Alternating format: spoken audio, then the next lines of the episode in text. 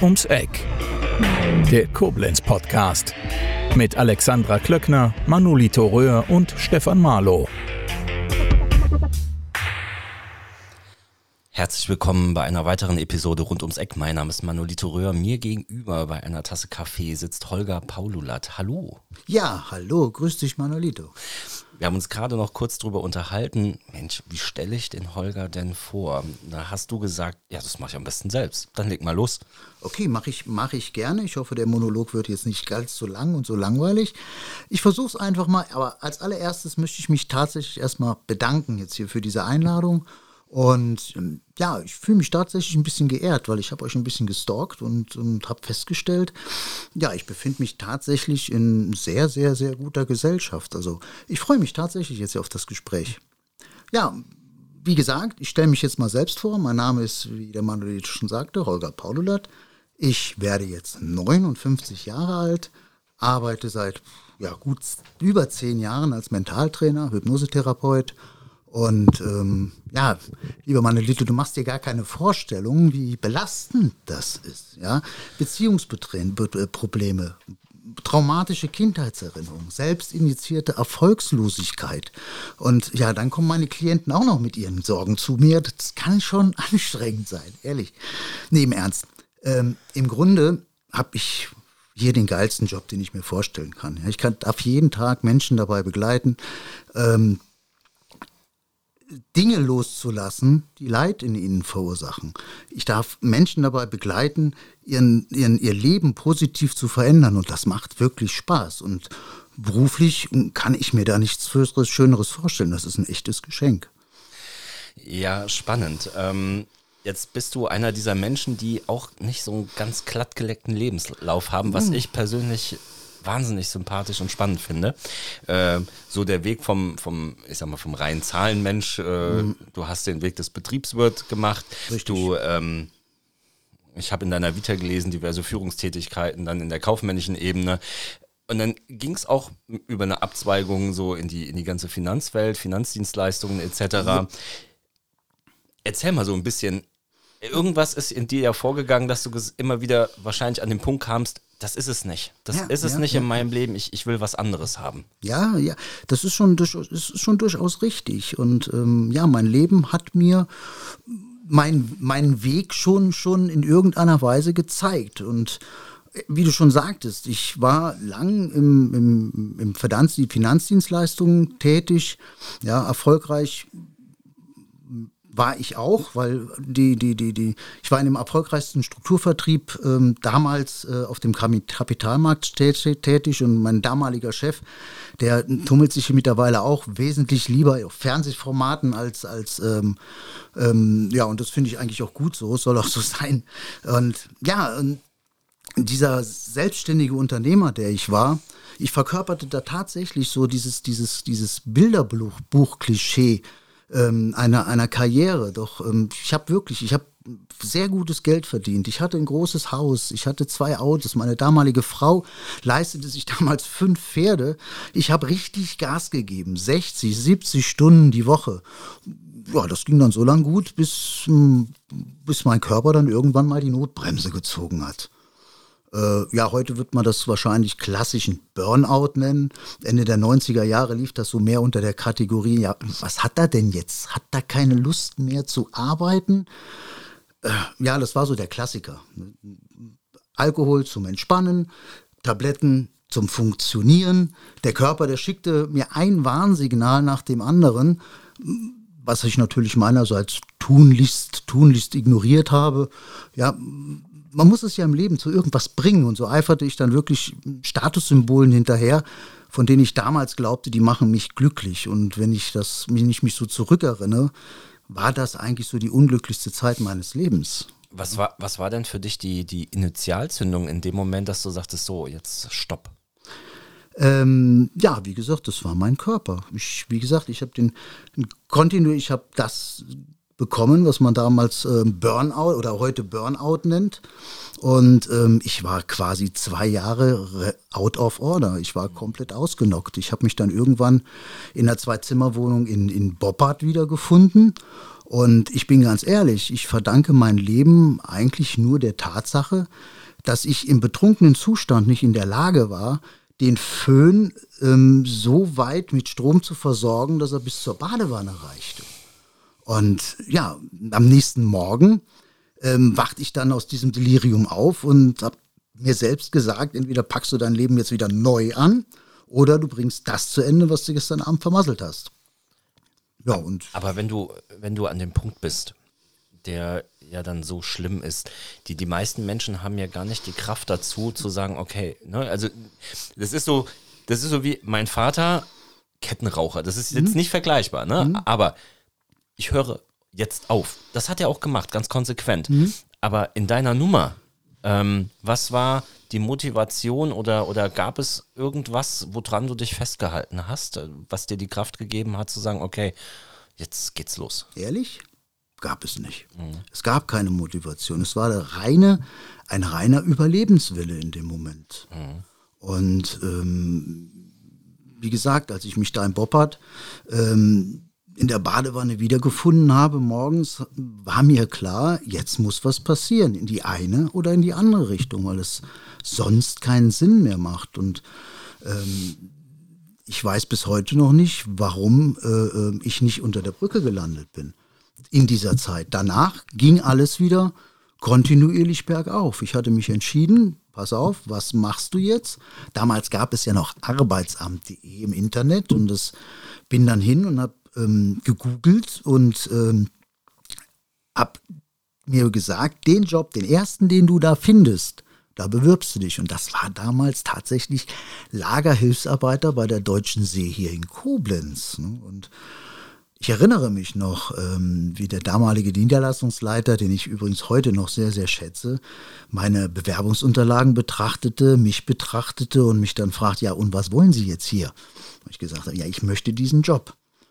Und okay, ich, ich habe diesen Job bekommen und habe mich dann auch relativ schnell vom, vom Lagerhilfsarbeiter zum Aushilfsfahrer wieder bis in den Vertrieb hochgeschlafen. Und ja, ich bin da relativ, ähm, ja, der, die Zeit war schön, die hat Spaß gemacht. Allerdings äh, war mir von vornherein klar, aufgrund der Tatsache, dass ich immer selbstständig war, lange, lange Freiberufler war, ähm, kann ich von der gesetzlichen Rente nicht viel erwarten. Also musste irgendwo mal ein Plan B her. Und so brauchte ich ja irgendwann mal ein berufliches Standbein und, und, und ähm, am besten eins, was ich auch noch mit 80 machen kann. Und da habe ich mir gedacht, die Leute auf die Couch legen, das, das, ist jetzt alters, relativ altersunabhängig und so. Und da ich mich für das Thema Hypnose auch immer, immer sehr interessiert habe, ähm, ja, kam ich dann auch nicht zuletzt ähm, durch meine liebe Frau Ulrike, die mich damals überredet hatte, 2010 mal zu diesem ersten Seminar zu gehen. Und ja, so fing alles an. Bist du denn, als du auf diesen Weg gekommen bist, auf, auf Widerstände gestoßen durch Freunde oder etc., wenn jemand, wenn du sagtest, so, ich mache jetzt in Hypnose äh, oder wie du das auch immer dann vielleicht kommuniziert hast, dass Leute sagen, ach, der Humbug und dann stehst du da mit der Taschenuhr vor mir und hier schlaf. Mhm. Äh, gab es solche Konversationen? A, gab es diese Konversation. B, finde ich sehr amüsant, dass genau diese Menschen, ja, dass ich die heute wieder treffe, und zwar hier bei mir in der Praxis. Ähm, ja, es ist natürlich klar, ich komme aus dem Vertrieb, ich komme aus, der, aus, der, aus dem Verkauf und jetzt stellt sich so einer hin und sagt so, ich werde jetzt Hypnotiseur. Dass das natürlich erstmal auf Widerstand und auf ähm, äh, entsprechende Un Unverständnis stößt, ist durchaus nachvollziehbar. Ähm, aber ich bin da auch, ich bin da auch bei, bei, bei den Menschen, weil als ich das erste Seminar gemacht habe, habe ich drei Dinge sofort verstanden. Weil erstens, Hypnose, diese medizinische Hypnose hat überhaupt nichts mit dieser Showhypnose zu tun, die wir so aus dem Fernsehen kennen, ähm, ja, es ist jetzt nicht so, als wenn der Hypnosetherapeut diese Show-Effekte nicht auch demonstrieren könnte, nur ihm fehlt die Motivation. Es, es, macht keinen Sinn, andere Menschen in irgendeiner Weise lächerlich zu machen. Das ist Muss nicht sein. Und, und, und zweitens, Hypnose ist tatsächlich ein wirklich ernstzunehmendes und thera ernstzunehmendes therapeutisches Werkzeug. Und drittens, genau aus diesem Grunde habe ich, was ist es mir wichtig, zusätzlich, dass man auch zusätzlich eine entsprechende psychotherapeutische Ausbildung macht, wenn man mit Menschen arbeiten möchte. Und ich habe dann auch begonnen, dann die Ausbildung zum psychotherapeutischen Heilpraktiker zu machen und habe mich dann 2016 dann entschieden, mich selbstständig zu machen, eine eigene, eigene äh, Praxis aufzumachen. Das sind so ein paar Baustellen. Ähm, oh, das sind viele Baustellen. Äh, äh, ja, ja. Ähm, nein, aber gut, jetzt, jetzt sagst du, okay, dann habe ich mich selbstständig gemacht. Wie geht dieser Prozess los? Die Gewerbeanmeldung ist da und ähm, das ist jetzt nicht ganz richtig, weil es ist kein Gewerbe. Ja, genau. Ähm, aber du legst ja los. Ich lege los. So, und wie hast du nach außen gerufen, hallo, ich bin da, komm, ja, komm zu mir. Hm? Ähm, das ist ja so ein Prozess, jemand, der sein, sein normales Einzelhandelsgeschäft ausschließt, der wird von außen wahrgenommen und dann kommt hoffentlich irgendwann mal der Erste rein. Aber wie war das bei dir? Ja, ähm, ja, ich muss dazu sagen, ich hatte sehr, sehr großes Glück. Ich hatte A Glück, dass ich ähm, parallel dazu eine Dozentur für Psychologie und Psychotherapie in der damaligen Juli-Akademie ergattern konnte, die ja leider 2020 jetzt ähm, schließen musste aufgrund ähm, schwerer Krankheit der Inhaberin, was mir heute noch sehr, sehr leid tut. Ja, aber ähm, dort habe ich natürlich entsprechendes Netzwerk auch aufbauen können was mich da sehr, sehr unterstützt hat. Und ähm, ich sage heute jedem, weil ich auch ähm, ähm, Ausbildungscoaching mache für psychotherapeutische Heilpraktiken, Prüfungsvorbereitung, habe ich auch einige, die ich da in dem Moment coache und denen sage ich auch, es, äh, es gehört sehr viel Glück, sehr viel Kraft, sehr viel Zeit dazu, eine Praxis so aufzubauen, dass man tatsächlich davon leben kann. Und lieber Manolito, ich bin hier ganz ehrlich, wenn ich jetzt hier nicht diese, diese relativ gute Konstellation hätte mit der relativ günstigen Miete, wo die Praxis mit drin steckt und und und, weiß ich nicht, ob ähm, ich dieses, diese Praxis wirklich so, wie sie jetzt ist, aufrechterhalten würde. Ich würde wahrscheinlich dann eine Gemeinschaftspraxis aufmachen oder, oder weil die finanzielle Belastung dann einfach viel zu groß wäre. Und das versuche ich auch den Leuten, die jetzt sagen, ja, ich mache meinen psychotherapeutischen Heilpraktiker oder ich mache jetzt eine Hypnosepraxis auf, gebe ich denen auch immer zu bedenken. Es ist, man braucht langen Atem und vor allen Dingen, was das Aller, Allerwichtigste ist, man braucht Netzwerk. Ich habe also einige einige äh, ähm, Kollegen, Psycho, Psychiater, äh, Physiotherapeuten, die mit mir zusammenarbeiten, selbst Friseure, weil auch so ein Friseur ist eine Art ähm, Therapeut. Therapeut, ja, weil die Leute haben Zeit und sie unterhalten sich mit diesem Friseur und wenn es dann heißt, du pass auf, ich habe da vielleicht einen, der dir helfen kann, hier hast du mal die Visitenkarte, klingelt bei mir das Telefon. Und ohne dieses Netzwerk würde diese Praxis auch nicht funktionieren, da bin ich wirklich ehrlich. Ja, Netzwerk ist ja immer ein ganz großes Thema. Ähm, jetzt kommt Dame oder Herr XY zu dir rein und du merkst nach zwei, drei Minuten, ähm, du kannst nicht helfen. Mhm. Oder beziehungsweise gibt es Grenzen, die vielleicht auch mit, mit Sicherheit in sich verschwimmen, wo man sagt, okay, das ist definitiv ein Fall für eine Psychotherapeutin oder für, eine, für, für einen Psychologen ähm, oder gibt, gibt, gibt es sowas? Gibt es so Grenzen? Selbstverständlich. Selbstverständlich. Es gibt nicht nur. Erstens, erstens habe ich als Heilpraktiker für Psychotherapie ohnehin äh, äh, ganz, ganz klar definierte Grenzen, wie weit ich mit meinen, meinen, meinen Klienten gehen kann. Und sobald es anfängt, dann wirklich in organische Krankheiten zu gehen, ähm, oder psychische Störungen, die aufgrund organischer, organischer Krankheiten ausgelöst sind, dann ähm, ist es meine Pflicht, die an ärztliche Kollegen weiterzuleiten. Das ist einfach so. Es liegt aber, es ist aber auch oft oder es passiert aber auch, dass es jetzt nicht nur das Krankheitsbild ist, was mich ähm, davon abhält, mit diesen einem oder anderen Menschen zu arbeiten. Es ist auch oft die Chemie, wo ich sage, ich glaube, mit wir, wir beide, das, das, das, das, das wird nichts. Das ist also auch schon vorgekommen. Wie, la wie lange dauert denn für dich der Prozess, wenn da jetzt eine, eine neue Nase vor dir sitzt, ähm, wo, du, wo du dir ein Bild über die Person machst, ähm, dass du, jeder hat ja einen ersten Eindruck von, von seinem Gegenüber. Mhm. Wie schnell geht das bei dir? ich bin ja vorbelastet. Ich sagte ja, ich war ja im, mhm. im, im, im, Finanzdienstleistungswesen tätig, im Strukturvertrieb. Ich habe den Namen nicht genannt, aber ähm, unsere damalige, der damalige äh, Inhaber dieser, dieser Strukturvertriebsfirma, der hatte sich Ausbildung und Vertrieb auf die Fahne geschrieben. Und ich behaupte heute noch, ähm, dass die Ausbildung, die ich damals dort genossen habe als Teamleiter, draußen in der freien Wirtschaft fast unbezahlbar gewesen wäre. Und ähm, davon nutze ich heute, das davon nutzt ich heute noch. Und wir haben damals auch wirklich gelernt, du gehst zum Kunden und du musst innerhalb von drei bis fünf Minuten abchecken, was ist das für einer. Ich weiß nicht, ob du so dieses Biostruktogramm kennst. Wir sind ja alle irgendwo anders gepolt. Ja, da gibt es so die Grünen, die, die so harmonisch sind und, und, und, und äh, harmoniebedürftig und die erkennt man dann schon, wenn man reinkommt und da ist schon der Kaffee gedeckt und, und die ganzen Bilder vom Enkelchen an der Wand.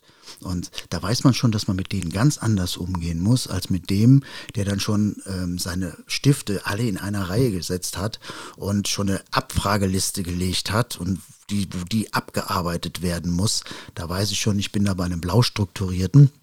Und wenn ich einen roten habe, der sagt mir, hör mal, jetzt erzähl mir, was ich davon habe, mach hier nicht so viel lang lesen. Ich will wissen, was ich davon habe. Und ich muss mit jedem anders umgehen. Und ähm, das kann ich nur, wenn ich erkenne, mit welchem Typ ich es zu tun habe. Und das habe ich schon damals wirklich, wirklich in diesem Strukturvertrieb gelernt, ähm, Menschen einzuschätzen. Und ich sage, wage tatsächlich zu behaupten, dass ich das heute noch recht gut, recht gut kann. Und es ist wirklich sehr, sehr selten, dass ich so nach einer zweiten oder dritten Sitzung sage, du, ich glaube, das funktioniert mit uns nicht. Es kann passieren, dass ich nach einer zweiten oder dritten Sitzung sage, du, ich glaube, eine andere Methode, ein anderer psychotherapeutischer Ansatz wäre für dich wahrscheinlich der bessere. Aber das kann ich natürlich in den ersten zehn Minuten oder selbst in der ersten Kennenlernsitzung gar nicht, gar nicht, gar nicht herausfinden. Mhm. Wenn du mit so vielen verschiedenen, ich sag mal, Problemen konfrontiert wirst, wie einfach ist es für dich, wenn du hier abends dein, dein, dein, deinen Raum abschließt und du gehst in deine Wohnung, in dein Haus, das rauszulassen? Oder wie oft denkst du eventuell über das ein oder andere Gehörte nach, was du, was du hier in der Behandlung äh, mitbekommen hast? Ja, ich ähm, habe natürlich den großen Vorteil, dass ich mir Mentaltraining und äh, auf, auf, auf, die Fahne geschrieben habe und entsprechend ist auch mein Klientel. Also es ist wirklich sehr, sehr selten, dass hier wirklich ein das, was du jetzt unter psychisch krank definierst, bei mir hier erscheint. Klar, wir haben depressive Episoden, mhm. ja, da sind äh, Phobien dabei, das ist alles, es kommt alles. Aber das sind keine Dinge, die mich wirklich, wirklich mit in mein Privatleben belasten. Es ist ja auch so, dass wir als psychotherapeutische Heilpraktiker auch ähm, gesetzlich äh, verpflichtet sind, uns einer, einer, einer, Supervision anzuschließen. Und eine Supervision ist ja im Grunde eine Psychotherapie für Psychotherapeuten, mhm. dass wir auch da Dinge einfach mal rauslassen können. Mhm. Und ähm, das hilft natürlich auch Dinge. Ich habe so ein, zwei Fälle, wo ich wirklich sage, die belasten mich auch privat, ja. weil es halt Schicksale sind, mit denen, mit, äh, die, die einen mitnehmen. Das ist schon wirklich so. Mhm. Und ja, man muss, man muss dann auch wirklich hingehen und sagen, okay, jetzt ist Schluss, Feierabend. Mhm. Gibt es, wie, wie fange ich an? Ähm, gab es schon mal dass jemand wegen einem, was heißt banales Problem, aber angenommen, ich käme jetzt zu dir, weil ich sage, also ich rauche nicht, aber mhm. ich möchte aufhören zu rauchen. Mhm. Und das ist aber nicht mein kleinstes Problem. Und du merkst eventuell nach so zwei oder drei Einheiten, ach du Jemini, das ist nicht dem sein Problem. Also klar, Rauchen ist vielleicht immer das Problem, aber da steckt noch was ganz anderes hinter. Mhm. Hast du dann das Gefühl, dass du, dass du selber da anfangen willst, dann zu kratzen an der Oberfläche und, und ihn freundlich oder, oder sie freundlich darauf hinweist, dass da was ist? Oder mhm. beschäftigst du dich dann tatsächlich nur mit dem Wunsch, weswegen derjenige zu dir gekommen ist? Das ist jetzt eine sehr gute Frage und auch ein sehr guter Ansatz. Und Rauchen ist da wirklich auch ein gutes Beispiel. Denn ähm, das Rauchen, das ist letztendlich ja nur der Ersatz für ein fehlendes Bedürfnis. Und ähm, auch ich mache ja rauchfrei Coaching. Und ähm, ich versuche meinen Klienten auch von Anfang an zu erklären, ja, dass ich hier keine, äh, ähm, keine nicht mehr Raucher entlassen möchte, sondern tatsächlich Nichtraucher.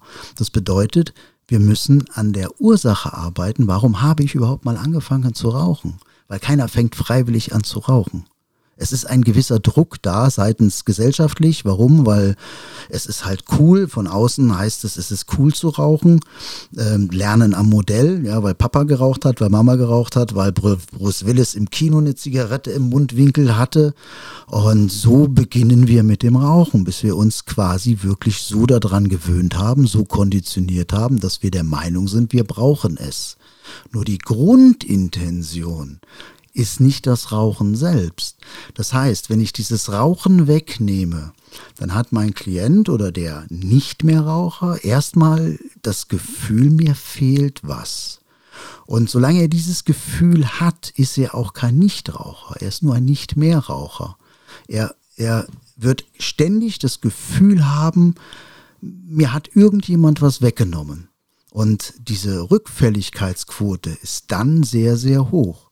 Nur wenn der Klient hier bei mir rausgeht und sagt, Rauchen, warum? Es ist sinnfrei, sich äh, Dreck in die Lunge zu ziehen, um es dann wieder auszupusten und dafür, was kostet eine Schachtel heutzutage? Ich mache das ja immer so aus Jux, gehe dann dahin bei Aldi an die Kasse, guck auf, die, auf das Etikett, auf den Preis, lach mich tot und stell's wieder hin.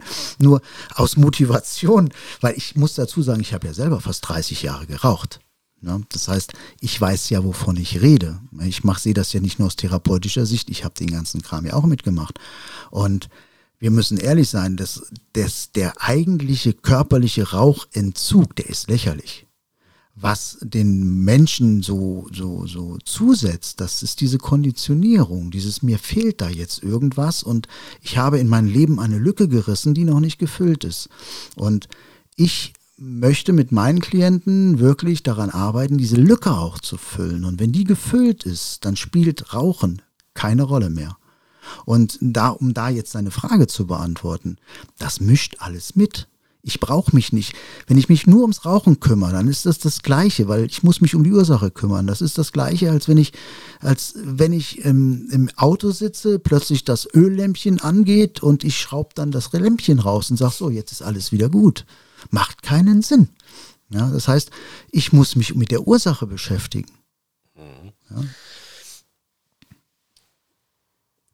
Wenn jemand deine Hilfe in Anspruch nimmt, setzt das ja mal voraus, dass derjenige auch offen gegenüber der Hypnosetherapie ist.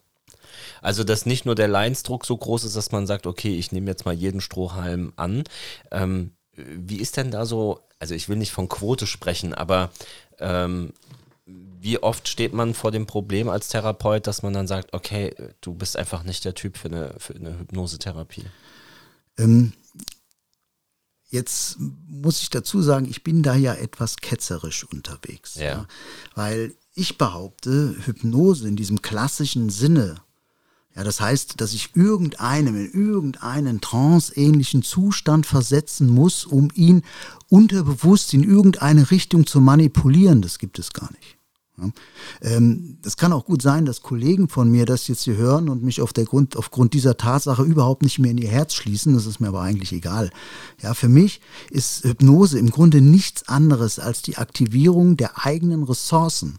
Ja, das bedeutet, der Hypnotiseur, der macht eigentlich gar nichts. Ja, okay, das, was ich nicht mache, das mache ich meistens ganz gut, aber in der Regel mache ich nichts. Und ohne das Zutun meiner Klienten funktioniert das Ganze auch nicht.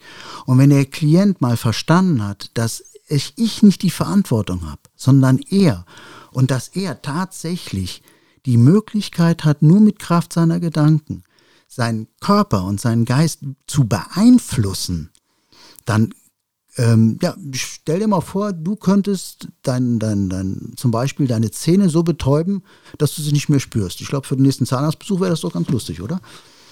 Definitiv. Eben, eben. Oder du könntest beispielsweise ähm, ähm, Emotionen wie Angst, wie Wut mit einem Schnips einfach ausschalten. Wäre das was? Und genau das mache ich mit meinen Klienten. Das trainiere ich mit denen. Ja? Und das mache ich nicht, das mache ich nicht, das machen sie selbst. Und ich fange auch wirklich mit kleinen Übungen an, die wir auch gerne mal, mal machen können. Ähm, das funktioniert sogar jetzt über, über so einen Podcast, damit man einfach erstmal versteht, was passiert eigentlich mit mir, wenn ich mich in meinen Gedanken wirklich auf das fokussiere, was ich wirklich möchte. Ja? Und wir, wir, wir fokussieren uns ja sowieso schon immer. Also jeder Gedanke, den wir haben, der manipuliert unseren Körper, der beeinflusst unseren Körper. Und ähm, das machen wir schon, wenn wir morgens aufstehen. Wir wachen morgens auf, denken darüber nach, ja, wie, dass ich jetzt ja gleich wieder zu meinem Job muss, den ich so hasse. Ja, was macht der Körper? Ich manipuliere damit meinen Körper.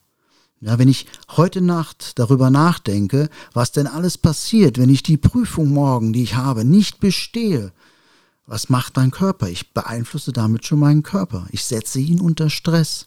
Das heißt, mit meinen Gedanken projiziere ich jetzt schon in eine Zukunft, die noch gar nicht da ist. Und wenn ich das mal begriffen habe und ich weiß, dass, mein, dass ich mit meinen Gedenk Gedanken meinen Körper und meinen Geist beeinflusse, ja, warum soll ich das dann nicht so beeinflussen, dass es für mich gut tut? Also ist es, ist es falsch, wenn man sagen würde, am Anfang steht, dass das Freimachen von allem? Es, es, es, ist ein, es ist ein Freimachen, es ist ein Freimachen von meinen, von meinen, ich, ich, ich nenne es immer Cookies. Weißt du, was ein Cookie ist? Naja, ich habe jetzt an Keks gedacht, beziehungsweise ja. gehen wir mal zum Internet, äh, abgespeicherte Sachen, genau. äh, auf die ich immer wieder zurückgreife. Genau. Ein Cookie ist ja letztendlich ähm, nichts anderes als ein kleines Computerprogramm. Ähm, wenn ich so auf eine Internetseite gehe, wenn ich die besuche, damit die schneller wieder hochfährt, beziehungsweise ich die schneller sehen kann und damit ich dazu drauf zugreifen kann. Die Frage ist ja jetzt, was passiert denn, ja, wenn der Betreiber auf der Internetseite was ändert, mhm. ja, ein Bild ändert oder den Text, ich sehe ja letztendlich erstmal nur das, was ich auf meiner Festplatte abgespeichert habe. Mhm. Und ähm, wir funktionieren im Prinzip ähnlich. Ja, was wir sehen, ist das, was wir mit unseren Erfahrungen, unseren Bewertungen ja, abgespeichert haben. Und wenn wir die Internetseite wirklich so sehen wollen, wie sie wirklich ist, was müssen wir machen? Wir müssen die Cookies mal aktualisieren. Und nichts anderes mache ich auch mit meinen Klienten. Ähm, nur ich nenne es, sagen wir mal so, solange ich sie noch begleite, darfst du es meinetwegen Hypnose nennen. Nur ich nenne es lieber Kohärenztraining oder Mentaltraining. Und unter Kohärenztraining verstehe ich letztendlich ähm, der Gedanke bzw. Die, die, die, die Einstellung, wie sehe ich die Welt? Sehe ich die Welt, wie sie wirklich ist oder wie ich glaube, wie sie zu sein hat? Und mit Kohärenztraining versuche ich den Menschen, mit den Menschen gemeinsam wieder zu trainieren, die Dinge tatsächlich zu sehen, wie sie wirklich sind und nicht, wie es meine Programme, meine Cookies mir vorgaukeln. Und ähm, damit ähm, bin ich schon bei dir, dass ich sage, du musst, es ist, es, die Kunst ist es, sich wirklich von diesen alten, alten Programmen befreien. Ich meine, die haben ja einen Sinn, diese Programme. Diese Konditionierungen haben ja einen Sinn. Die helfen uns ja ähm, relativ schnell auf Dinge in der Gegenwart zu reagieren. Aufgrund unserer Erfahrungen der Vergangenheit werden, werden, werden, werden, werden ähm, ähm, Progr laufen Programme ab, die uns ich, ich weiß das Beispiel, was passiert, wenn du, ähm, wenn, wenn du jetzt nach Hause fährst und da läuft, da geht ein, da rollt ein Ball über die Straße. Da gehst du bestimmt nicht hin und dein Gehirn und wägt jetzt mal ab, ja, so diese kausale Priorität, macht es jetzt Sinn, auf die Bremse zu treten oder ähm, ist das, steht das im Konflikt mit dem, mit, mit meinem, mit dem, mit der pünktlichen Ankunft meines Zieles? Mm, mm. Da denkst du nicht drüber nach. Nee, du, du lagst, du mm. lagst auf die Eisen. Du reagierst nur noch. Mm. Du, du, du reagierst automatisch. Mm. Und ähm, diese Konditionierungen, dieses Reizemotionsschema, so nennt man es in der Psychologie, ist Fluch und Segen gleichzeitig. Mhm. Solange dieses Reizemotionsschema uns nicht, uns nicht belastet und Lebensqualität nimmt, ist ja auch alles okay. Mhm. Nur sobald wir anfangen, mit den alten Glaubenssätzen, mit den alten Bewertungen, die so tief in uns stecken, uns selbst auf den Füßen zu treten und uns selbst am Erfolg, an, an, an, an Glück zu hindern, weil wir irgendwo tief in uns Glaubenssätze haben, ja, Glück, das können nur die anderen, ich nicht, ich darf gar nicht glücklich sein. Und ich habe wirklich Menschen hier sitzen, die boykottieren ihr Glück, weil es unterbewusst einfach nicht real ist, dass er glücklich sein darf. Und das herauszufinden, das macht einfach auch eine Riesenfreude, wenn die Leute selbst dann feststellen, ja, das sind eigentlich nur alte Programme und hat mit der Realität, so wie sie heute ist, gar nichts mehr zu tun. Mhm. Gibt es so eine, also es soll nicht abschätzig klingen, aber gibt es so eine, so eine Top 5 ähm, der, der Probleme, womit die Leute so zu dir kommen? Also jetzt ja. zum Beispiel, viele kommen mit Rauchen, viele kommen mit Gewichtsreduktion oder ja. ähm, was ist so so das Üblichste, was, was bei dir aufläuft? Also top, also die primär sind es wirklich hauptsächlich im Moment äh, wahrscheinlich auch etwas äh, der Zeit beziehungsweise Corona bedingt depressive Episoden. Mhm. Das ist also wirklich dann ähm, die Menschen, die Menschen haben Zukunftsängste und ähm, werden sind ganz neuen neuen neuen ähm, Dingen, mit neuen Dingen konfrontiert, mit neuen Situationen konfrontiert, mit denen sie so jetzt erstmal gar nicht umkennen. Das belastet sie sehr. Und ja, das zweite sind tatsächlich Phobien, die, das heißt Spinnenphobie oder Höhenängste, ähm, Klaustrophobien, die ja relativ schnell aufgearbeitet sind. Mhm. Weil, wie gesagt, es ist nur ein kleines Programm, ein kleiner Cookie im, im, im limbischen System. Und wenn dieses Cookie einfach mal überschrieben ist, oder sogar oder gelöscht ist, dann ist es vorbei. Dann, dann ist diese Angst auch verschwunden. Ja, das ist so die, ja, und dann halt wirklich, ähm, ähm, ja, definitiv auch schlicht und ergreifend Lebensberatung. Ja, wenn Menschen sagen, du, ich hing gerade in der Sackgasse, äh, ich brauche Entscheidungshilfen, wo ich dann sage, gut, ich kann das nicht für dich entscheiden, ich kann dich aber dabei unterstützen, dass du für dich Wege findest, die für dich gut sind. Mhm. Ja, und ähm, man ist ja, man, man fängt ja an, betriebsblind zu werden, auch als Mensch. Ne? Das heißt, man dreht sich gedanklich irgendwo im Kreis und, und, und sieht den Ausgang überhaupt nicht. Und da ist es schon mal wirklich gut, wenn man einen externen Menschen an seine Seiten sagt, du pass auf, das ist meine Situation, ich weiß gar nicht im Moment, wo soll ich hin? Und dabei liegt die Lösung eigentlich immer relativ nahe. Nur man sieht sie selbst nicht. Jetzt sagst du betriebsblind. Ist es dir umgekehrt schon einmal so ergangen, dass du in einer Art und Weise betriebsblind warst und dass eventuell dein Klient dich auf einmal auf einen anderen Weg gebracht hat? In welcher Weise auch immer? Ähm, Oder dass du vielleicht bei einem grundsätzlichen Problem, was, was viele Menschen haben, durch einen Klienten auf einen ganz anderen Weg gekommen bist? Das passiert eigentlich ständig. Also was jetzt die Arbeit mit den Klienten angeht, weil mhm. ähm, es ist wichtig zu verstehen, dass diese Arbeit mit meinen Klienten ja auch wirklich auf Gegenseitigkeit beruht. Ich, hier setzt sich niemand hin und sagt, mach mal. Ich habe tatsächlich schon äh, äh, Leute hier gehabt, die mir gesagt haben, du, mein, ich, ich kann mit meinem Mann nicht mehr. Seh mal zu, ich schick dir den mal, dass du den änderst. Wo ich dann sage, das funktioniert nicht wir können, wir können daran arbeiten, dass du die Situation, mit dieser Situation besser umgehen kannst. Oder eine Lösung findest, die vielleicht bis hin zur Trennung geht. Nur, ich kann niemanden anders ändern. Das, das wird nicht funktionieren. Das funktioniert grundsätzlich nicht. Und sobald ich anfange, eine Lösung im Außen zu suchen, wird schwierig, bis unmöglich. Ich kann meine Lösungen nur bei mir selbst finden. Du hast jetzt gerade eben auch so ein bisschen diese, diese Zeit schon mal angesprochen. Glaubst du, dass wenn, also das Ende ist das falsche Wort, aber wenn jetzt so diese, diese, diese ganze Pandemiezeit mal ein Ende findet, denkst du, gesellschaftlich bekommen wir da noch Probleme?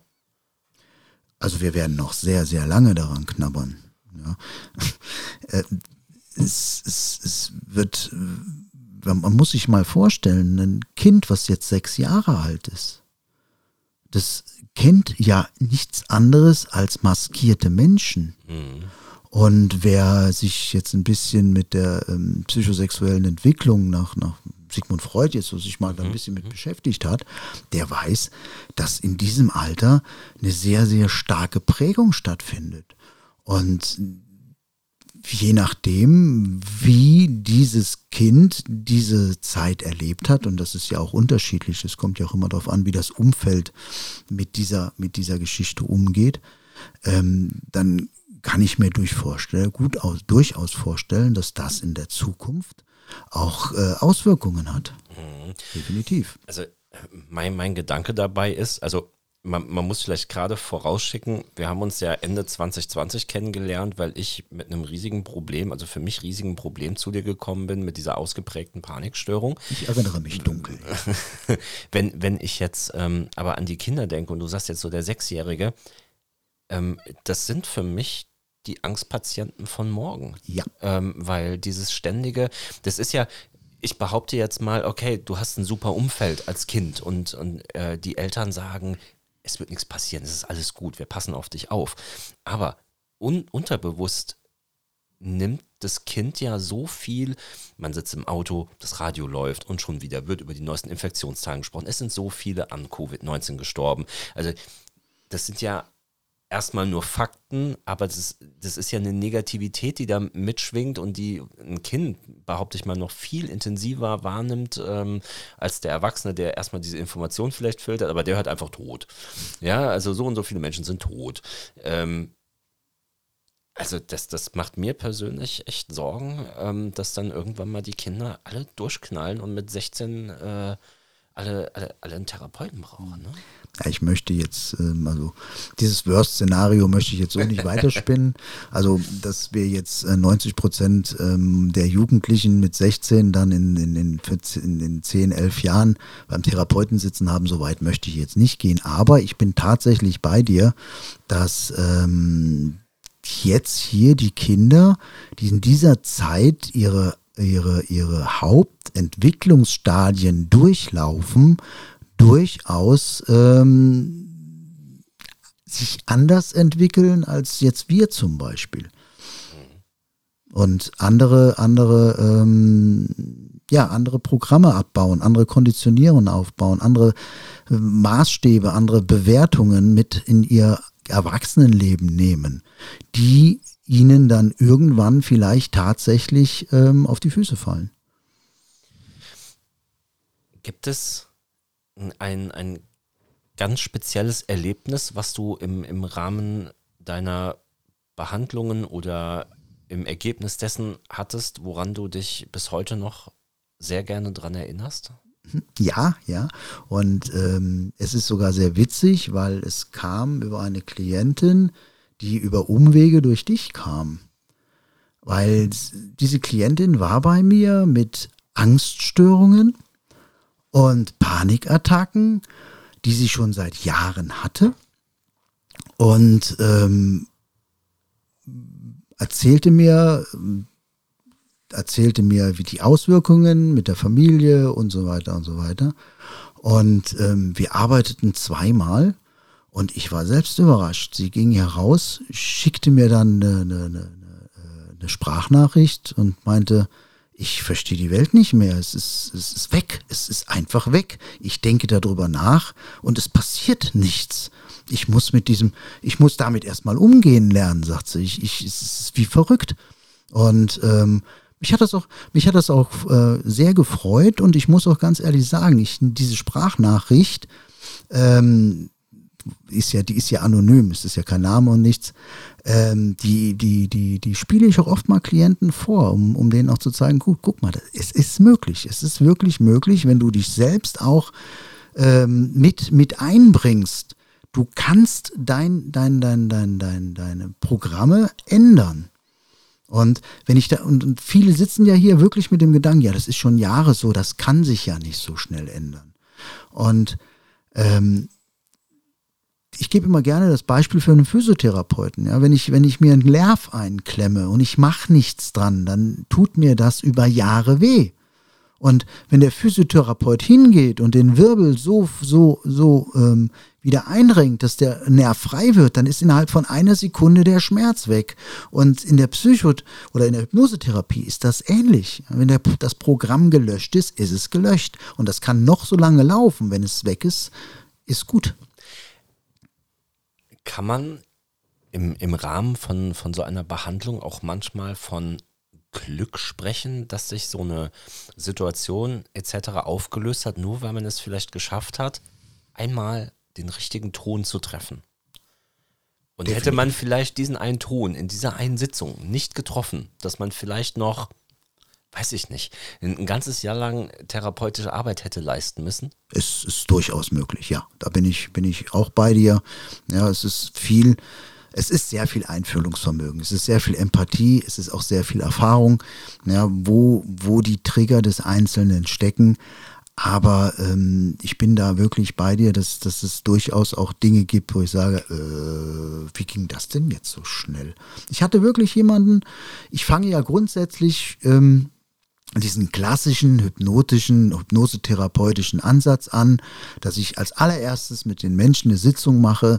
In der Hypnosetherapie nennt man das Blockadenlösung. Das heißt, mit ihm gemeinsam mal in ihn, in sich hineingehen und mal so wirklich das zu spüren, was ihn blockiert, was ihn auf, was ihn stört und sich das mental einfach mal vorzustellen, wie sich das auflöst, wie sich das ins Universum verabschiedet und, und, und. Das ist so eine, das ist im Grunde eigentlich erstmal so eine, so eine, so eine Wellnessstunde, dass die Leute merken, ach, mir passiert ja gar nichts, es ist schön, ich komme raus, ich fühle mich eigentlich wohl und es hat, es, es, es, es hat mir nicht wehgetan.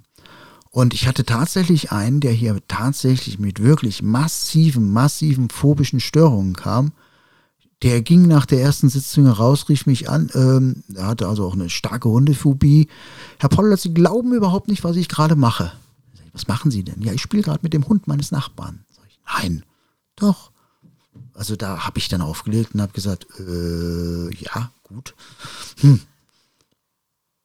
Passiert, passiert tatsächlich. Und das, muss ich sagen, war jetzt nicht meine therapeutische Kompetenz, das war Glück.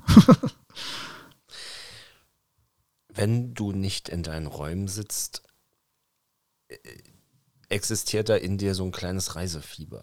Ja, ähm, ich wurde angesteckt, ja. Ähm, als ich in 2020 hier um die Ecke bog, stand in deiner Einfahrt so ein schöner Jeep mit, mit einem Dachzelt, glaube ich, wenn ich mich grob dran erinnere, obendrauf. Ja. Und jetzt komme ich um die Ecke, hm. äh, eineinhalb Jahre später, und jetzt steht da so ein schöner Pössl. Was, ähm, dieses, dieses, das hat ja jetzt nichts mit dem typischen, ach, ich fahre jetzt mal in die, in die Stadt XY und ich buche mir ein Hotel nee, du bist dann draußen unterwegs. Ähm, was, was ist so für dich die schönste Art des Reisens? Ja, ich muss sagen, ich, ich, ich bin angesteckt. Man hat mich also, ich habe also dieses Virus bekommen von meiner, meiner, meiner lieben Frau, ähm, die schon immer so dieser, dieses, dieses, dieses Backpackertum in sich hatte und sie ist vor mir auch sehr viel durch Südostasien, durch, durch Südafrika ähm, gereist. Und ich war im Grunde eigentlich mehr so der, dieser, dieser Pauschaltourist. Ja, möglichst fünf Sterne mit fertig Frühstück und das rundrum Verwöhnpaket, das war so meins. Und ähm, als ich dann meine Frau kennenlernte und sie dann meinte, lass uns mal nach Thailand fliegen, und ich sie gefragt habe, okay, welches Hotel, und sie zuckte dann nur mit den Schultern, werden wir sehen, war ich erstmal irritiert.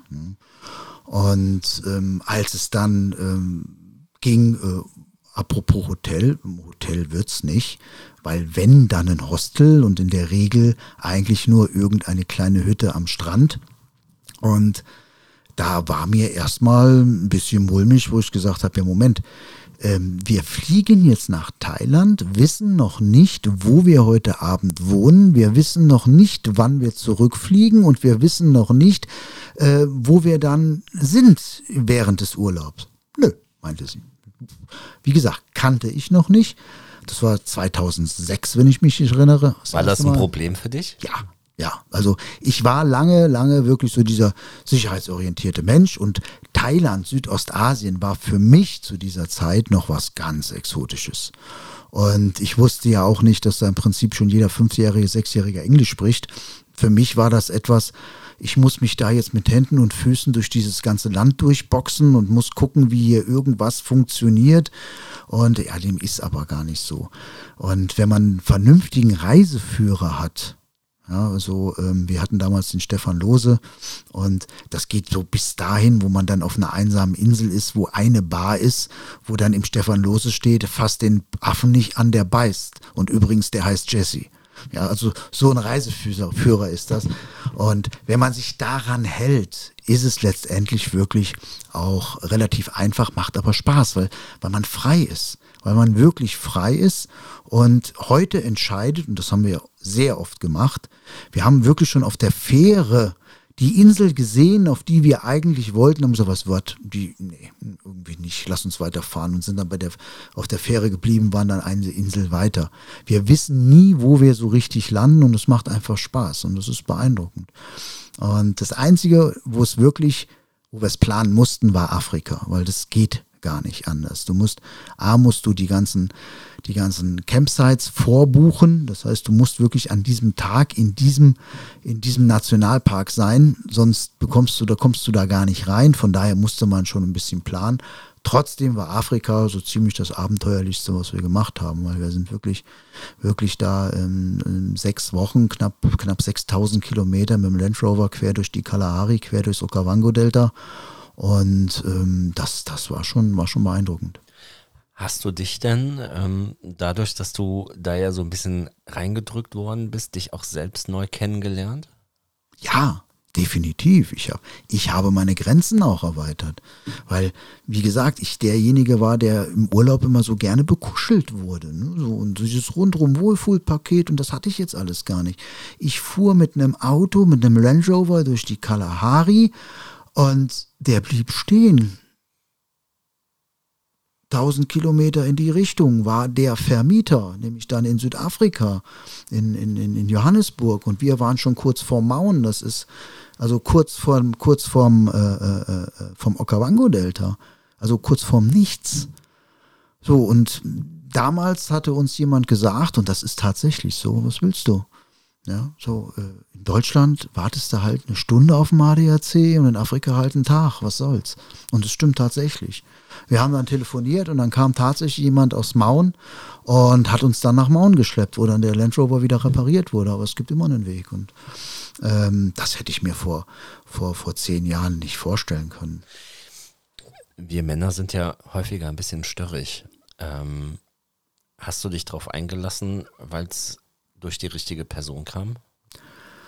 Ja, ich glaube schon. Also wenn ich eine Partnerin gehabt hätte, die wie ich lieber dieses, dieses äh, Pauschal, Pauschal, diesen Pauschalurlaub gehabt hätte, ich glaube, ich hätte sowas nie kennengelernt. Muss aber jetzt im Nachhinein sagen, ich würde es sehr bereuen. Dinge, die ich, äh, die ich dort erlebt habe und ich, wir waren ja mittlerweile in Südostasien, wir waren in Thailand, wir waren in Malaysia, wir waren auf Borneo. Wir waren Kambodscha. Ja, also Kambodscha ist eins, äh, Angkor Wat ist eins der, der, der faszinierendsten Orte dieser Welt. Und das ist einer der Orte, wo ich wirklich sage, wenn ich nirgendwo mehr hinkomme, da komme ich nochmal hin. Also ich, dieser Ort ist einfach, einfach bewegend. Und ähm, wie gesagt, Afrika, Südafrika, Botswana, Simbabwe sind wir da rund gefahren. Und ähm, das, das ist pauschal gar nicht bezahlbar wenn man das als Pauschaltourist macht, ne, diese ganzen, diese ganzen Länder ab, abfahren, das ist fast nicht bezahlbar. Jetzt steht da ja der Pössl in der Einfahrt. Yep. Ist das so eine Annäherung wieder in den sicheren Hafen zum Hotel? Sollte, das ist eine, ja, das ist eine sehr gute Frage. Sollte man auch meinen? Nein, ich bin ehrlich. Ähm, Wir hatten ja den Land Cruiser, übrigens Land Cruiser, sag niemals einem Land Cruiser Besitzer, er fährt einen Land, er fährt einen Land Rover, damit, äh, damit beleidigst du ihn. Nein, es ist ein Toyota Land Cruiser gewesen, äh, für den Fachmann eine HJ80. HJ, äh, HJ80 aus dem Grunde, das war so ziemlich der allerletzte ähm, Offroader, der überhaupt, überhaupt keine Elektronik hat. Nicht ganz richtig, das Blinkerrelais, das ist elektronisch, ansonsten hat das Auto nichts an Elektronik. Das heißt, egal wo du landest, ob im Dschungel, in, im, äh, in Ghana oder äh, in, im tiefsten, tiefsten, tiefst, in der tiefsten Wüste, jeder, der schrauben kann, der schraubt, der, der, der krempelt die Ärmel hoch und sagt, lass mich mal machen. Und wenn du jetzt ein Auto hast, wo du erstmal, den du erstmal auslösen musst, auslesen musst, äh, da hast du keine Chance. Und das war damals die Intention, warum wir diesen Wagen gekauft haben, weil wir waren tatsächlich nach unserem Afrika-Urlaub angefixt. Wir waren wirklich dabei zu sagen, okay, wir ändern unser Leben komplett. Wir setzen uns in diesen Landcruiser und fahren Richtung Kapstadt. Das war so die Hauptintention. Und verkaufen mir alles und sind dann ein paar Jahre unterwegs. Da hat mir ja damals dann, wir waren ja wirklich schon drauf und dran. Jetzt muss ich dazu sagen, meine, meine Frau ist, ist, ist mittlerweile pensioniert. Sie ist Beamtin, pensionierte Beamtin und hatte dementsprechend dann auch die Freiheiten. Und ich war ähm, auch frei halt durch meine Selbstständigkeit. Und wir hatten dann entschieden, komm, wir geben hier alles auf, wir machen uns Richtung Afrika. Und dann kam halt der Anruf von der Juli-Akademie, durch äh, die, die, die Inhaberin war leider, ist leider sehr krank geworden, die, die hatte ein Aneurysma im Kopf und die hatte auch ähm, damals diese, äh, diesen, diesen Psychotherapiekurs geführt. Und da ich damals auch meine Ausbildung zum Heilpraktiker dort gemacht habe, bekam ich da einen Anruf, du pass auf, kannst du diesen Kurs übernehmen? Wo ich gesagt habe, im Grunde nicht, ich bin gar nicht mehr da. Naja, jetzt war es aber auch so, dass meine Frau die, die Pensionierung noch nicht ganz durch war. Das heißt, offiziell waren noch ein bisschen Dinge zu klären und und und, wo ich dann mit Rücksprache mit meiner Frau, äh, wo wir dann gesagt haben, pass auf, für ein halbes Jahr, bis sie einen Ersatz für mich haben, können wir das ja machen. Ja, aus diesem Jahr sind dann zwei Jahre geworden. Und ähm, mittlerweile hatte sich dann auch die politische Lage etwas verändert in Afrika. Ähm, das heißt, egal ob jetzt Ostroute oder Westroute, ja, ob ich jetzt über, über Somalia fahre oder hinten über Ghana, ähm, das ist wirklich mit einem Zelt sehr risikobehaftet. und von daher hatten wir uns dann erstmal entschieden, das Ganze erstmal auf Eis zu legen. Und den Toyo hatten wir dann aber schon gekauft und sind dann hier in Europa so ein bisschen rumgetingelt und haben dann so, haben dann so 2021, sprich letztes Jahr, da waren wir mit dem Auto in Venedig und auch auf einem Campingplatz und auf dem Rückweg. Wir haben den Urlaub abgebrochen, weil es in Strömen regnete und wir dann darüber nachdachten, ja, wenn wir jetzt im Nassen den nass alles einpacken müssen, doof. Also haben wir schon vorher eingepackt, bevor es regnet und auf dem Rückweg haben wir jetzt gedacht, mal ehrlich, wozu fahren wir einen Offroader? Wir fahren seit fünf Jahren von Campingplatz zu Campingplatz und von äh, äh Dachzelt-Nomadentreffen zu, äh, zum, zum Landcruiser-Treffen. Das Ding ist für uns absolut überdimensioniert, zumal so ein 4,2 Liter Turbodiesel auch wirklich richtig Durst hat. Also unter 18 Liter war da gar nichts. Wo wir uns dann entschieden haben, okay, lass uns spießig werden, wir kaufen uns einen Camper. Und da wir festgestellt haben, es ist tatsächlich möglich, mit diesem Auto auch nach Südostasien zu kommen, ähm, ja, werden wir jetzt spießig und fahren mit dem Camper durch die Weltgeschichte. Was ist die, was ist die nächste Reise, die geplant ist? Die nächste Reise ist tatsächlich die Tulpenblüte um Amsterdam. So ab so über so in, Ende, äh, Mitte März, Ende März. Ja. ja. Ähm, gibt, es, gibt es einen Moment von euren Reisen, an den du dich so gut erinnerst, weil, weil, er, weil er so wunderschön war? Also ich kenne Leute, die, die sind dann mit, mit einem Camper oder in, in einer anderen Form unterwegs und immer wenn, also das überschneidet sich ganz oft, dass die Leute sagen, also der schönste Moment war immer beim Fahren. Man ist irgendwo um eine Ecke gebogen und auf einmal ging das Meer auf oder auf einmal war dies oder jenes. Ähm, hast du da irgendwas? Es gab mehrere Momente. Also ein Moment, der jetzt dem ähnlich ist, was du sagst, das war in Thailand. Da haben wir in der Nähe von äh, Krabi so eine Mehr in, Mehrfach-Inseltour gemacht. Five Island Tour hieß das Teil. Und da gibt es eine Insel, die heißt Komok. Und Komok ist im Grunde keine Insel, sondern ist im Prinzip eine, eine ähm, jetzt helfen mir mal kurz, jetzt fehlt mir das Wort, äh, rund mit innen mhm. drin Wasser drin. Ja. Ein Atoll. Ja. Genau. Und ähm, wir sind auf diese Insel, in die, in Richtung diese Insel gefahren und ähm, es war im Prinzip nur rundrum Steilwand. Und wir standen dann da und der Führer meinte, wir sollen ins Wasser. Äh, richtig Wasser hatte ich jetzt so nicht, hatte ich nicht so die richtige Lust drauf. Und er meinte, ja, wenn du da hin willst, musst du ins Wasser. Lange Rede, kurzer Sinn. Ich versuche es abzukürzen. Wir mussten dann ins Wasser, sind Richtung Insel geschwommen und an dieser Insel gab es dann einen, ein Seil. Und an diesem Seil musste man sich durch eine Höhle ziehen. Und man sah nichts mehr. Es war stockduster. Und es waren so bestimmt 300, 400 Meter, wo man sich so durch diese Höhle ziehen musste. Und plötzlich fing es an, hell zu werden. Und du ziehst dich da rein und stehst plötzlich vor einem, einem, einem, einem Szenario, wo du glaubst, das, das, das, das ist irgendwo ein Gemälde, das hat irgendjemand künstlich im Computer generiert. Das kann nicht wahr sein. Das war wirklich ein Traumstrand mit, mit, mit, mit Palmen drumherum ähm, und das alles im geschlossenen Raum. Das heißt, du gucktest nach oben, sahst den blauen Himmel und ansonsten hattest du da nur Strand und das türkisfarbene Wasser. Und das war schon wirklich traumhaft. Ja, das war so ein Erlebnis, wo ich sage, da denke ich gerne dran und das, das, das, das, das, das, das, das be be bewegendste Erlebnis, was ich je hatte, das war wiederum in Afrika.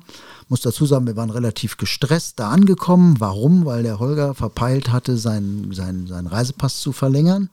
Das heißt, ich musste noch in Kapstadt äh, beziehungsweise in, in Johannesburg äh, bei der deutschen Botschaft zusehen, dass ich meinen mein, mein, ähm, Ausweis verlängere, meinen Reisepass verlängere, weil wir ja dann nach Botswana wollten.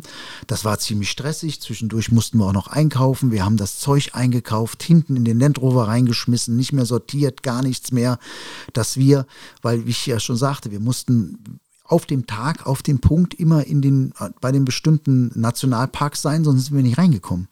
Weil wir nur für diesen Tag die, in den Ein die Einlasskarte hatten. Auf jeden Fall, wir haben es geschafft. Das war der Rhino Park, weiß ich noch. Und wir waren dann auf unserer Campsite und jetzt muss man Campsites ein bisschen anders sehen als hier in, hier in Deutschland. Ein Campingplatz bedeutet da, du hast einen Platz, der ist ungefähr so ein Radius von 50 Metern. In der Mitte ist eine Feuerstelle und drumrum ist erstmal 1000 Meter, 1500 Meter nichts. Das heißt, der nächste Campingplatz, der ist dann so um 1000 Meter weit. Das sieht man eigentlich nur, wenn es dunkel ist, dass da hinten auch so irgendwo ein Feuerchen brodelt. Auf jeden Fall kamen wir dann an, total gestresst. Und hab, dann habe ich zu meiner Frau gesagt, du, wir müssen erstmal sehen, dass wir hier mal ein bisschen sortieren. Wir wissen gar nicht mehr, was haben wir jetzt an Essen eingekauft. Wir müssen das alles mal sortieren. Und Afrika ist sicher, wenn man ein paar Regeln beachtet. Und die allererste Regel, die haben wir dann schon nicht beachtet. Wir haben Lebensmittel aus dem Auto rausgeholt und auf dem Boden verteilt. Und ja, wir waren dann so, so am Sortieren und ich hörte hinter mir nur so ein, so, so ein dumpfes, dumpfes, ja, so ein dumpfes, so kleine, leichte, dumpfe Schläge. Und dann drehte ich mich rum und dann stand wirklich fünf Meter hinter mir ein, ein Breitmaulnashorn und guckte mich dann ganz doof an ich da nur so meine Frau geschubst. So, Ulrike, Ulrike, was ist denn, Ulrike, guck mal. Sie guckte dann auch. Ihr wurde dann auch ganz anders. Wir sind dann ganz langsam zurück, haben uns hinter diesen, hinter unseren Land Rover gestellt. Gibt es übrigens auch ein Foto von, kann ich dir zeigen. Und ja, und die, das, das Nashorn hat sich dann mal so an unseren Lebensmitteln ein bisschen bedient. Wirklich so mit dem Blick, ist doch okay, wenn ich mich gerade bediene. Wir haben gesagt, mach du mal, ist schon alles okay. Ja, interessanterweise, ja, das ist ein Wahnsinnsriesentier. Ich hatte nur eine Sorge. Die einzige Sorge, die ich hatte. Die Lebensmittel. Na, ja, jein, liebes Nashorn, friss bitte die Kartoffeln, aber nicht die Tüte. weil es hatte die Tüte in der, im Maul und war dann die Kartoffeln am Fressen. Ja. Und ich, es ist wirklich so, die einzige Angst, die ich hatte, dass das dumme Tier die Tüte runterschluckt, hat es dann aber nicht gemacht. Und es war wirklich so niedlich und es guckte dann und ähm, wer weiß, wie sich Tiere bedanken, umso schöner war es dann. Drehte sich rum, ließ man noch mal so einen richtigen Strahl hinten raus und tapperte dann wieder weg. Und meine Frau und ich, wir haben uns noch angeguckt und haben gedacht, hätte auch anders ausgehen können. Und seitdem haben wir uns dann, wie gesagt, an diese drei Regeln, wie gesagt, niemals Lebensmittel im Auto, außerhalb, äh, außerhalb des Autos oder innerhalb eines Zeltes, niemals mit einem offenen Zelt schlafen und wenn ein Elefantenbulle vor dir steht, bleibst du besser, nimmst du besser den Rückwärtsgang. Das heißt, halte niemals mit einem Auto an und mach es aus innerhalb, innerhalb des Dschungels. Das, das, das sollte man nicht machen. Der Motor sollte immer laufen und es ist tatsächlich auch oft so gewesen, dass wir froh waren, dass wir einfach nur einen Rückwärtsgang reinmachen mussten und rückwärts fahren, weil wenn so ein Elefantenbulle auf dich zukommt, der ist dann manchmal recht spaßbefreit und der, für so ist so ein Land Rover Eintritt und der ist weg. Ja, ja, ja. ja, das sind so Dinge, die haben mich wirklich auch beeindruckt. Also Geschichten gibt es ja dann mit Sicherheit genug. Oh ja. ähm, jetzt zum Schluss äh, ein paar na, intime Fragen nicht, aber auf jeden Fall Fragen, wo dich die Leute eventuell noch mal ein bisschen besser kennenlernen können. Äh, gerne so kurz wie möglich antworten. Wenn dir sofort auffällt, das kann ich nicht beantworten, ja. dann gehen wir einfach in die nächste ja, über. Ja, Worauf bist du am allermeisten stolz? Auf mein Leben, so wie es jetzt ist. Ähm, welche drei Dinge dürfen in deinem Kühlschrank niemals fehlen? Das ist eine gute Frage. Das kann ich noch nicht mal beantworten, weil mein Kühlschrank meistens auch leer ist. Das ist spontan.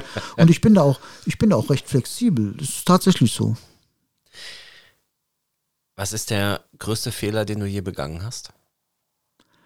Ich sehe es mittlerweile so, dass es keine Fehler gibt, weil es alles mich hierhin geführt hat, wo ich jetzt bin. Und das ist gut so. Ich muss jetzt vielleicht die Stimme noch ein bisschen charmanter machen. Mach ähm, das.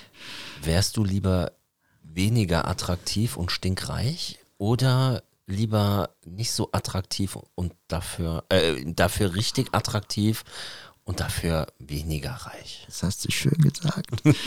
ähm, ja, ich habe ja meine Historie nicht ganz zu Ende erzählt und ähm, ich Du warst war, ein Model. Ich war ja das, was man im Prinzip reich nannte. Ja, ich hatte ein Riesenhaus. Ich hatte zwei, äh, zwei Autos. Meine Frau, die leistete sich damals, meine Ex-Frau, meine damalige Frau, die leistete sich fünf Pferde.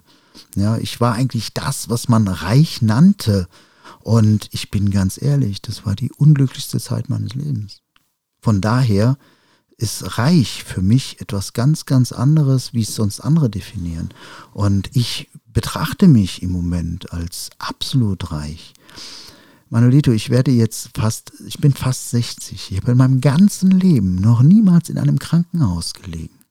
Ich war noch niemals länger als zwei Wochen in irgendeiner Weise krank. Ich habe noch nie was gebrochen gehabt. Noch nie, in meinem ganzen Leben nicht. Ich habe eine liebenswerte Frau, ich habe einen tollen Hund, ich habe ein schönes Leben. Was, bitteschön, soll ich noch wollen? Das ist eine schöne Überleitung. Gibt es irgendwas, wovon du schon so lange träumst, aber du dich noch nicht getraut hast, das zu tun? Getraut nicht. Mir fehlt im Moment nur die Gelegenheit. Es gibt nichts, was ich mich nicht trauen würde. Mir fehlen dann nur die Gelegenheit. Was, was, was, was jetzt wirklich ähm, das Ziel ist, ist die Fahrt mit dem Pösselchen nach Südostasien. Das ist, das ist eine Herausforderung auch. Und da, ist, da sind auch stellenweise wirklich Dinge dabei, wo man sagt, das muss man erstmal schaffen. Mhm. Aber das ist das, wo ich jetzt sage, das ist es. Da, da, da träume ich von und da, das möchten wir auch in irgendeiner Weise ja, wenn uns die, die, die Gegebenheiten des, der heutigen Nacht uns da nicht einen gewaltigen Strich durch die Rechnung machen, was ich jetzt im Moment auch befürchte. Aber ähm, mittelfristig gesehen ist das das Ziel, was wir, uns, was wir uns auf die Fahne geschrieben haben und womit wir uns tatsächlich einen Traum erfüllen wollen. Berge oder Meer? Meer und Berge. Kaffee oder Tee? Kaffee, definitiv. Slips oder Boxershorts? Muss man sowas tragen? Muss man überhaupt irgendetwas tragen? Genau. Ähm, welche drei Dinge sind dir aktuell am wichtigsten? Meine Frau, mein Hund, der Oscar, der Biegelbub und das Pösselchen. Ähm, was ist der größte Mist, den du als Jugendlicher angestellt hast? Oh wei, oh wei, oh wei. Da muss ich jetzt mal weit zurückgehen und mal tief in meinen Erinnerungen buddeln und graben und tun und was habe ich für einen Bock? Vor allen Dingen, ich habe so viel Bockmist gemacht, das habe ich allerdings alles jetzt verdrängt. Mir fällt da jetzt spontan gar nichts ein, aber was habe ich gemacht? Dann, dann lass es doch einfach so stehen und vielleicht Ja. denkst du für dich selber einfach nochmal Ja, drüber vielleicht nach. sollte ich doch mal drüber So ein nachdenken. kleiner ja, Flashback. Da bin ich bei dir. Ich habe da jetzt im Moment, fällt mir da tatsächlich nichts ein. Ich war ein ganz braver Junge. Mir ist, ich nie, wir alle. nie in irgendeiner Weise was Dummes angestellt. Welche schlechten Angewohnheiten hast du? Schlechte Angewohnheiten. Ähm, meine schlechteste Angewohnheit ist wahrscheinlich, dass ich keine habe. Dass ich, vom, dass ich von mir sage, ich habe keine. Kann sein, dass das einige Außenstehende als schlechte Angewohnheit sehen. Vielleicht. Ähm, das ist jetzt nicht ganz einfach, aber wenn du mir jetzt jemanden hier an den Tisch setzen wollen würdest, den ich unbedingt mal kennenlernen müsste, würde dir da jemand einfallen? Würde mir da jemand einfallen Einfach auf eine Tasse Kaffee. auf eine Tasse Kaffee? Hohecker. Hohecker, der Schauspieler, kennst du den? Ja, natürlich. Ja, ja. Das ist ein Mensch, ähm, der wirklich sehr kurzweilig ist, mit dem man sich wirklich sehr gut unterhalten und ich kann mir gut vorstellen, dass du da auch wirklich Spaß dran hättest. Und wenn du jetzt einen Koblenzer meinst, gibt es tatsächlich auch jemanden, von dem ich sagen würde, es ist ein sehr interessanter Mann, mit dem ich auch lange, lange eine Lebenszeit geteilt habe, eben aufgrund unserer gemeinsamen Vergangenheit in diesem Strukturvertrieb. Und du wirst lachen, wir haben uns diese Woche das erste Mal seit über 20 Jahren mal wieder getroffen, obwohl wir beide Koblenzer, also ich bin ja gar kein Koblenzer. Als ich damals in diesem Strukturvertrieb war, war ich ja noch oben im Oberwesterwald. Ja, also mich hat es ja dann erst nachher nach Koblenz getrieben und wir haben uns jetzt nochmal getroffen und es war tatsächlich, als wenn nie Zeit vergangen wäre. Und es ist jemand, der auch heute noch im Versicherungswesen tätig ist, aber, das ist aber dann auf einer anderen Basis, ja. nicht mehr auf dieser Strukturvertriebsbasis. Und das ist ein Mensch, ich glaube, der hätte dir auch sehr viel zu erzählen. Lieber Holger, vielen, vielen Dank ähm, für Sehr den gerne. Einblick in dein Leben, in deine Tätigkeit, in, in, in eure Reisen. Ähm, ich hoffe, dass du und deine Frau noch ganz, ganz viel Spaß haben werdet und dass die große Reise auf jeden Fall kommt, außerhalb Danke. der Tulpen. Ähm, vielen Dank für diese Zeit und ich wünsche dir alles Gute. Danke dir, danke dir. Das wünsche ich dir auch.